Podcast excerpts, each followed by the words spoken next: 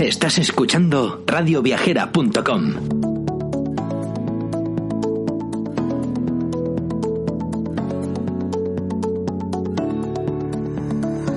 Bienvenidos al podcast de Viajares Mundial.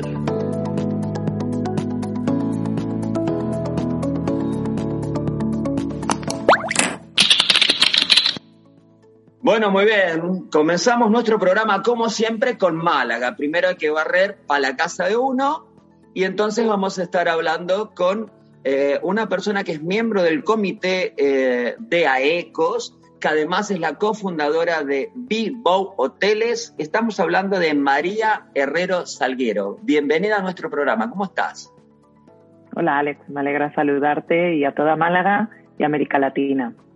Muchísimas gracias, María. Sos una mujer emprendedora, tenés este, hoteles de éxito, la han pasado muy mal, fue un, largo año, digamos, en el desierto, se empieza a ver una pequeña luz al final del túnel, eh, un poco por la vacunación, un poco porque la Costa del Sol es un destino obligado. ¿Cómo ves eh, las expectativas de cara a este verano? Pues mira, eh, ha sido un año, como bien dice, difícil, no, más difícil, eso es como ponernos a prueba, ¿no? Pero bueno, se empieza a ver un poquito la luz al final del túnel. Es verdad que aún con incertidumbre. ¿Por qué? Porque como bien has dicho, o sea, necesitamos el tema de la vacunación, que bueno, aquí en Andalucía la verdad es que va a un ritmo ya muy acelerado, ¿no? Si no me equivoco, ya estamos eh, vacunando a los de 30 años. Ayer leía que creo que el 60 y 2 o 63% de los andaluces hasta 16 años estamos vacunados mínimo con una dosis y el 41 o 42 ya está con las dos dosis, con lo cual esto es muy importante. Es muy importante porque necesitamos estar vacunados el 70, 70 y tantos por ciento de la población ya, que nos queda muy poquito, eh, para empezar a recuperar ese ritmo de normalidad, ¿no? Y para recuperar esa confianza que al final que yo creo que se están haciendo las cosas bien y necesitamos esa, ese punto de confianza para que, para que podamos recuperar el ritmo que todos necesitamos. Necesitamos que nuestros hoteles no estén abiertos como están ahora mismo aproximadamente el 68%, sino que estemos el 100%, pero para eso necesitamos nuestro turismo nacional tan importante y el internacional. Podemos olvidar que para que todos los hoteles estemos llenos y funcionemos de maravilla, necesitamos que el aeropuerto funcione a un ritmo ya muy, muy normalizado, sino como el 2019, pero cercano al 2019. Fantástico. Em, en estos momentos de pospandemia se ven que hay mercados muy maduros, como pueden ser los británicos, que siempre estábamos acostumbrados a que viniera, ahora que no están viniendo, ahora que están poniendo trabas, está muy bien que ahora les hagamos la PCR, para protegernos los que vivimos acá, pero digamos, ¿no te parece que es momento, María, y, lo hablábamos antes del reportaje y ahora se lo contamos a toda la gente, que abramos otros mercados como por ejemplo Latinoamérica, que cuando aquí es invierno, allá es verano y siempre estamos invertidos y nuestra temporada baja la podríamos llenar con un turismo que si bien no es de cantidad, es de calidad porque los latinos que vienen, y nosotros somos referencia porque nos ven en más de 30 millones de hogares en América Latina, y nos preguntan, y hemos traído muchísima gente aquí, sobre todo en temporadas bajas podríamos mimarlo un poquito más al mercado latino, que además España es un referente porque todos tienen un primo, un tío, un abuelo que fue emigrante, ahora ese nieto ha vuelto a España un poco porque es nuestra casa en Europa por el idioma, por la cultura. ¿Tú qué piensas de esto? Bueno, yo creo que siempre se puede mimar un poquito más, absolutamente. Y creo que efectivamente, y tras el COVID, estamos en un cambio absoluto de cambio de cantidad a calidad. ya es verdad que aquí en la Costa del Sol y en Andalucía, en España, yo siempre digo que tenemos uno de los niveles más altos de calidad hotelera y turística, ¿vale? Pero ahora viene un cambio importante. las personas, los turistas, los visitantes, al final yo creo que muestran un cambio muy rápido y que el COVID ha acelerado.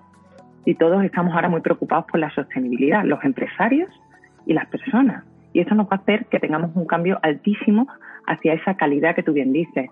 El mercado latinoamericano yo creo que se empezó a mover bastante más previo al COVID, pero vino el COVID y quizás esa pequeña labor que se empezaba a hacer de un mercado que, como bien dices, está hermanado eh, y es un gran eh, cliente, porque al final es un cliente con un nivel adquisitivo alto, que viene a pasar tres, cuatro, cinco días y bueno, pues comentábamos antes, el tema está en la conectividad, pero que estoy segura que si empezamos a crear una promoción más amplia allí, empezarán a haber mejores conectividades.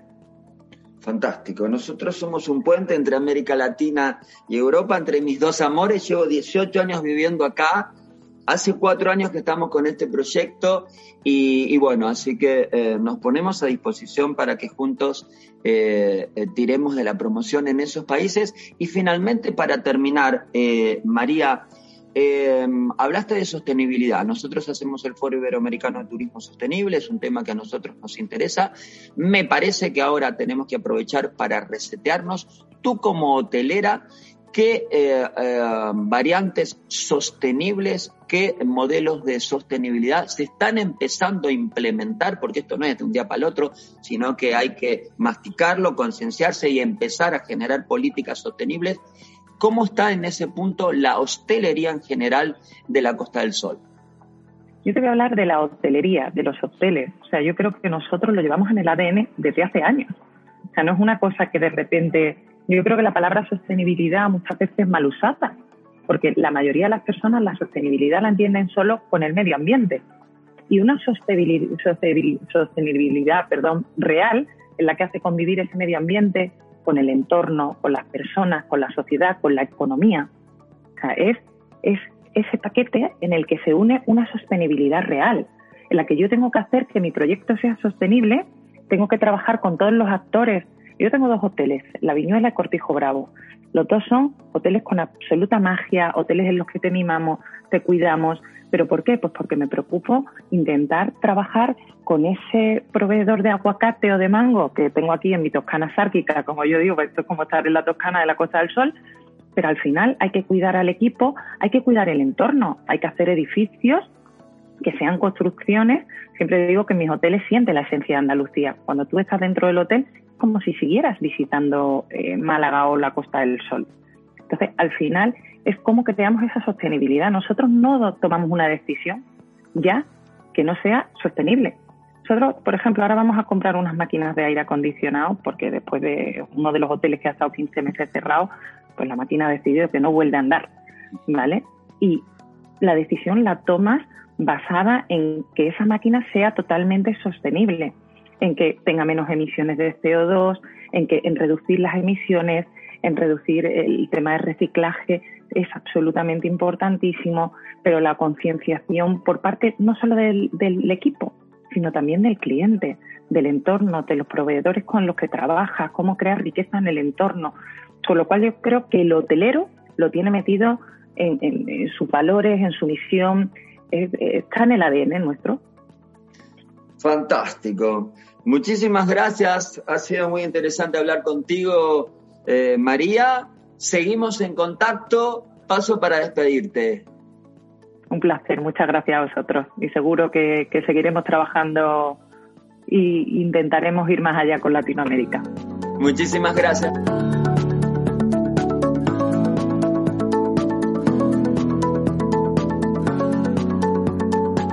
Recuerda que puedes escuchar nuestros podcasts en las principales plataformas de audio, ebooks, iTunes, Spotify, Google Podcast y muchas más.